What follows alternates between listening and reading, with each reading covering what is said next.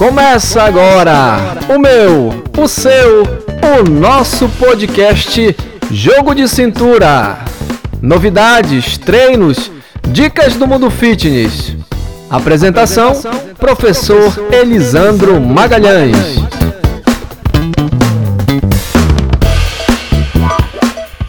Olá, sou o professor Elisandro Magalhães, profissional de educação física. Em nosso podcast você fica por dentro dos assuntos mais comentados do mundo fitness, tendências, novidades, dicas para a sua saúde e bem-estar. Nessa edição do podcast Jogo de Cintura, vamos conhecer a necessidade de atuação do profissional de educação física neste contexto pandêmico onde as pessoas precisam se exercitar e ao mesmo tempo se isolar. Aí vem a pergunta: qual o jogo de cintura para driblar essa situação?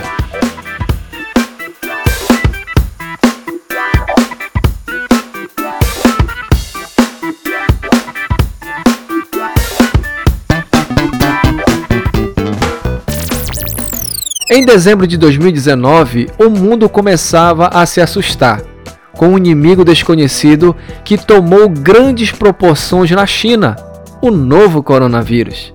Não demorou para essa ameaça chegar por aqui, modificando hábitos dos brasileiros. Com isso, teve início o isolamento social para evitar ao máximo que as pessoas saiam de casa. No entanto, isso afetou a realização de atividades físicas. É uma questão complicada porque ter essa rotina é importante para manter a saúde física e mental.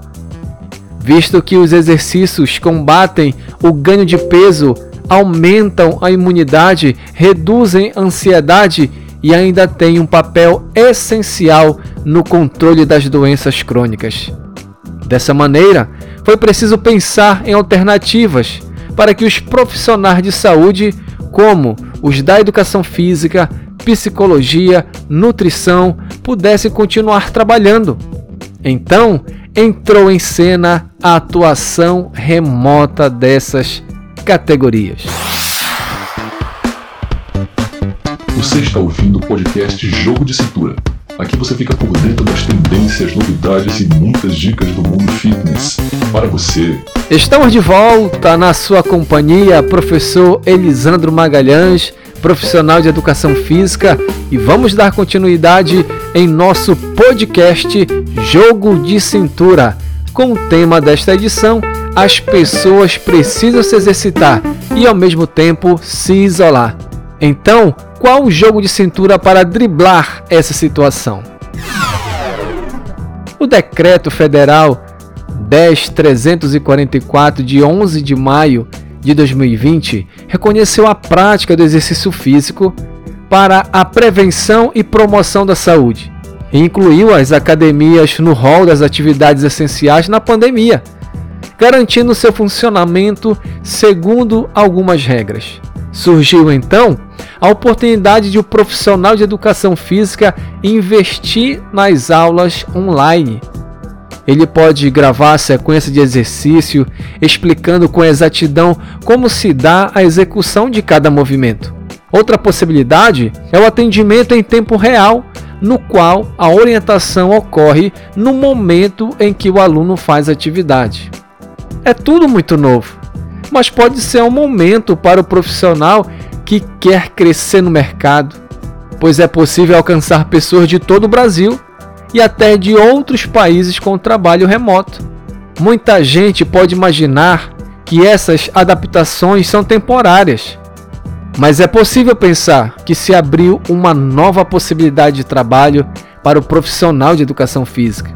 Ele vai continuar trabalhando em academias, estúdios, condomínios, clubes e outros locais, mas também poderá se voltar para a atuação remota, alcançando mais alunos e, consequentemente, aumentando sua remuneração.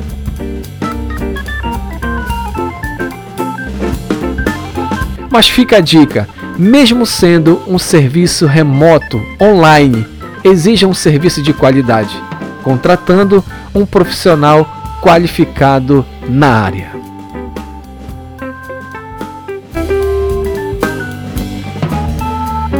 Você acabou de ouvir o meu, o seu, o nosso podcast Jogo de Cintura. Novidades, treinos, dicas do mundo fitness. Apresentação: Professor Elisandro Magalhães.